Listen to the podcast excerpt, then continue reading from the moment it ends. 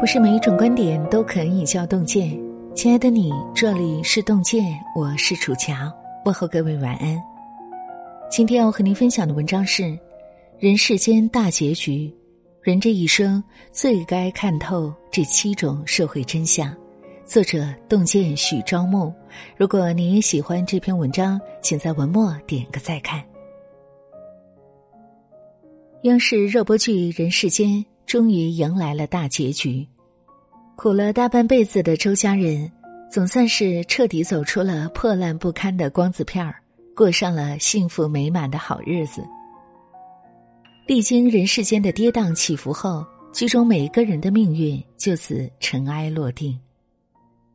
在他们犯过的错误、走过的弯路和受过的沧桑中，无数人看到了自己的影子。而该剧的同名小说是梁晓声历时八年创作完成的一部现实主义作品，获得第十届茅盾文学奖。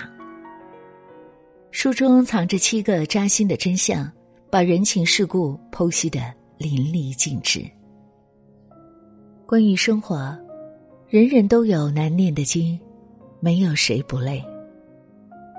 光字片的住户都很羡慕建筑工人周志刚一家。他的大儿子周秉义当了官儿，二女儿周蓉有文化，小儿子周秉坤很孝顺。然而，旁人不知道的是，秉坤常对哥哥姐姐心生怨怼，怪他们自己享福，却对弟弟不管不顾。他三番五次丢掉工作，哥哥姐姐都不愿利用人脉给他安排。他买房时被骗，钱没了，房子也被收回。哥哥也不肯为他解决住房问题，他只好搬回父母家住。直到了解他们的处境后，炳坤才慢慢释怀。哥哥是上门女婿，时刻要看岳父母的脸色，每天都过得如履薄冰。姐姐和丈夫关系恶化，对方还出轨了年轻女诗人，她只能无奈选择离婚。女儿也性格叛逆。不爱学习，早恋，三天两头惹是生非。众生皆苦，人人都在负重前行。你帮不了我，我也替不了你。你羡慕的光鲜背后，也要咽下不为人知的辛酸。你渴望的拥有背后，也伴随着无法挽回的失去。与其四处寻找别人的庇护，不如咬咬牙，独自。扛下所有。关于人脉，你的价值决定你在别人心里的位置。周家的三个孩子常被街坊邻居们比来比去。大哥周秉义一表人才，二姐周蓉美丽聪慧，小弟周秉坤各方面都表现平平。周秉义和周蓉打小就聪明好学，一路从市重点中学考入北大，毕业后。周秉义当上了文化厅干部，周荣则成了某所高校里最年轻的副教授。周炳坤却不是学习的料，总在班里考倒数。考不上大学的他，早早的去当基层工人，靠挥洒汗水赚辛苦钱。在学历、社会地位的巨大差距下，周炳坤活成了周家的透明人。从小到大。哥哥姐姐讨论文学和政治时，炳坤总是插不上嘴。就算他鼓起勇气说出自己的见解，得到的也只有沉默或取笑。身边的亲戚朋友、街坊邻居对待他们的态度也截然不同。每次看到周秉义和周蓉，大家都格外热情，围上来嘘寒问暖。面对周炳坤时，他们表面上和和气气，背地里却觉得他是周家最没出息的老疙瘩。有一次，炳坤和邻居起了争执，对方还破口大骂：“没你哥，你是个啥？狗仗人势的玩意儿！”记得《人性的弱点》中有句话说：“人与人之间的交往是以互惠为原则，一个人的价值决定了自己在别人心里的位置。”当你一身泥泞时，再怎么献殷勤，都是别人眼中无关紧要的存在；当你光芒万丈时，无需刻意讨好，别人也会想尽办法主动靠过来。正如屠呦呦所说：“不要去追一匹马，用追马的时间种草，待到春暖花开时，自然会有一匹骏马任你挑选。”关于关系，聚散离合终有时，历来烟雨不留人。周炳坤在厂里上班时，结交了几位好友，他们有福同享，有难同当。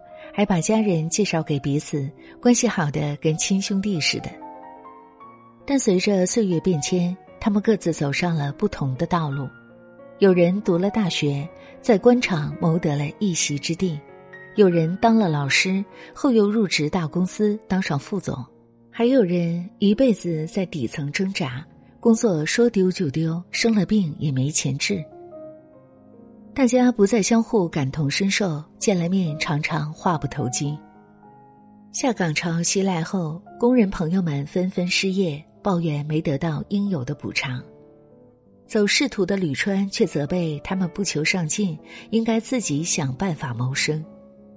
当副总的唐向阳工作忙碌，跟朋友联系不多，聚会时也来去匆匆。其他人却责备他爱摆架子，瞧不起这帮老朋友。他们各自立场不同，导致争论不休。每次聚餐都闹得不欢而散，关系也逐渐疏远。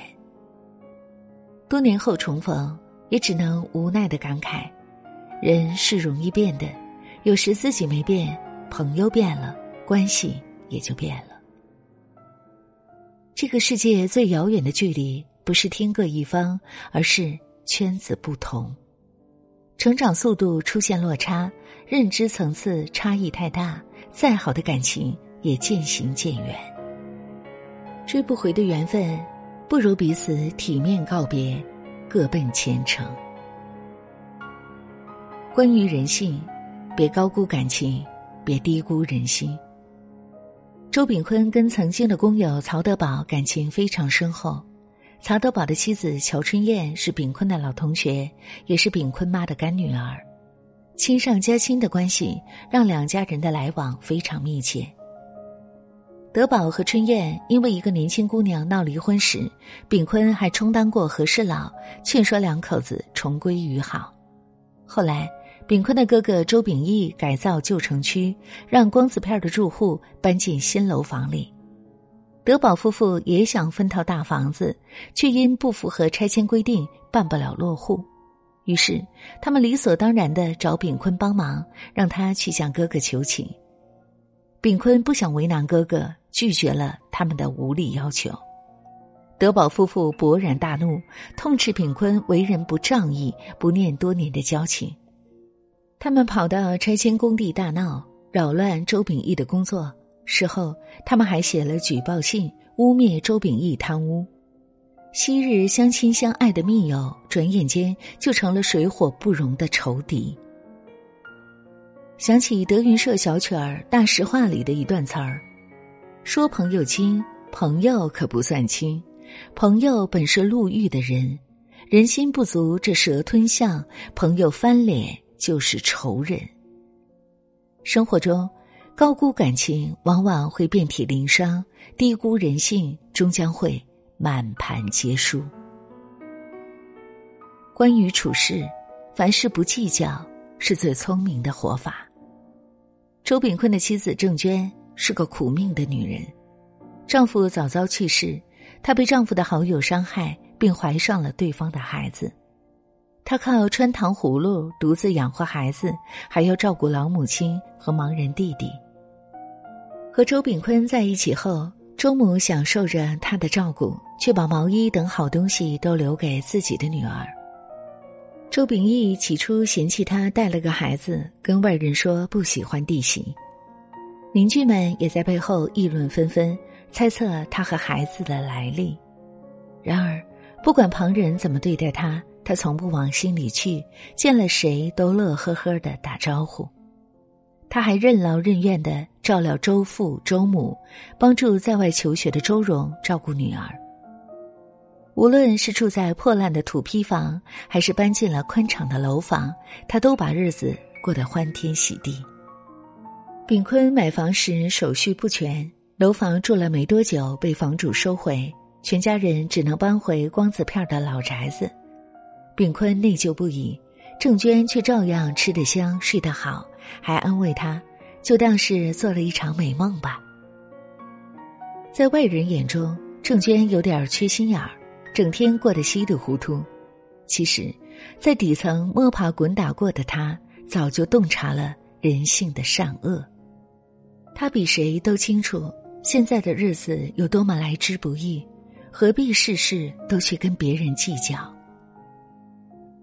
电影《虞美人盛开的山坡》中说：“没有人是傻瓜，只是有时候我们选择装傻来感受那叫做幸福的东西。”人生不如意十之八九，一味较真、穷追猛打，只会烦了别人，累了自己。该糊涂时就糊涂，不跟他人锱铢必较，才能活得从容。关于人品，一生所有的福气都是你攒的善良。有一年冬天，周炳坤带着母亲到大众浴池洗澡，他洗完澡等母亲出门时，看到服务员们手忙脚乱的背起一位老大爷，原来。老大爷在浴池里不慎摔倒，摔断了一条腿，得赶紧送到医院。但那年月没救护车，也没出租车，一群人急得焦头烂额。炳坤立即找来了辆平板车，让老大爷躺在上面，由他拉着去医院。路上，他怕没穿鞋的老大爷冻坏了脚，就脱下棉袄，将对方的脚包得严严实实。他自己则只穿一件单衣。在寒夜里一路狂奔，让对方及时得到救治。没想到，对方是政府官员马守常，他的太太恰好是炳坤的上司，夫妻俩都把他的恩情记在了心里。后来，马守常的太太得知炳坤只有初中学历，便安排他进入夜校学习。炳坤和朋友们惹上麻烦时，马守常和太太也会调动人脉为他们解围。正是周炳坤不求回报的善意，为自己换来了意想不到的好处。这世上没有突如其来的幸运，只有因果循环的福报。你为他人解决麻烦，别人才会将你的人生拖上青云。善良的人从不吃亏，这是天道，也是社会运行的潜规则。关于心态。没有过不去的坎儿，只有过不去的人。周炳坤人到中年后，遇到了不少波折。郑娟婚前的儿子周南一直被炳坤视如己出，不管日子再苦再难，都舍不得让他受委屈。周南上中学后，他的生父突然前来争夺抚养权，这时对方已经成了公司老板，承诺可以将周南送去国外读书。可周南刚到国外不久，就因见义勇为而牺牲了。他的去世让炳坤和周南生父的关系迅速恶化。一次争执中，炳坤失手打伤了对方，为此坐了整整八年牢。接连经历丧子之痛、牢狱之灾，炳坤和郑娟在苦海中浮浮沉沉，不知何时能上岸。然而。他们没有悲观堕落，而是鼓起勇气继续前行。炳坤在狱中积极配合，表现良好，想办法争取减刑；郑娟则靠卖红薯、冰棍儿，努力的支撑起这个家。出狱后，他和郑娟搬进了改造后的新城区，开了个小餐馆，日子过得热热闹闹。常言道：“人生如逆旅。”你我皆行人，在遍地狼藉中踽踽独行，是大多数人的宿命。然而，就像《看见》里所说，强大的人不是能征服什么，而是能承受什么。好的、坏的，终成过往，你只管咬紧牙关去坚持，拼尽全力去担待。季羡林先生曾说。每个人都想争取一个完满的人生，然而，等你历尽千帆，终会发现遗憾才是生活的底色。金钱、名利和地位，在时代洪流中犹如过眼云烟；幸福、快乐和满足感，在命运的变迁下，也许转瞬即逝。但，个人的努力、善良、真诚、智慧和坚持，依旧掷地有声。正如林语堂在《风声鹤唳》中所说：“一个人的命运是依他过去和现在的行为做决定。”点个再看，不抱怨，不退缩，活得热气腾腾。人世间，这是一部口碑爆棚的电视剧。我相信，亲爱的你在听过今天的文章之后，对这部电视剧里的人物和情节有了完全不同的解读。欢迎大家在留言区和我们共同分享你的观点和看法。让我们相约明天，运动线的声音伴随您的每一个夜晚。我是楚乔，感谢各位的收听，祝愿所有的朋友们平安健康。草木会发芽。孩子会长大，岁月的列车不为谁停下，命运的站台，悲欢离合都是刹那，人像雪花一样飞很高又融化，世间的苦啊要离散雨要下。时间的天啊，走多远都记得回家。平凡的我们，撑起屋檐之下一方烟火。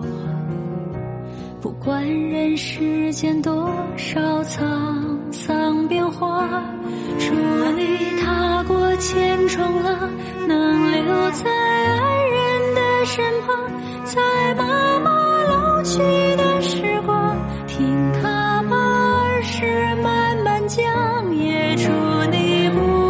少年游，也无惧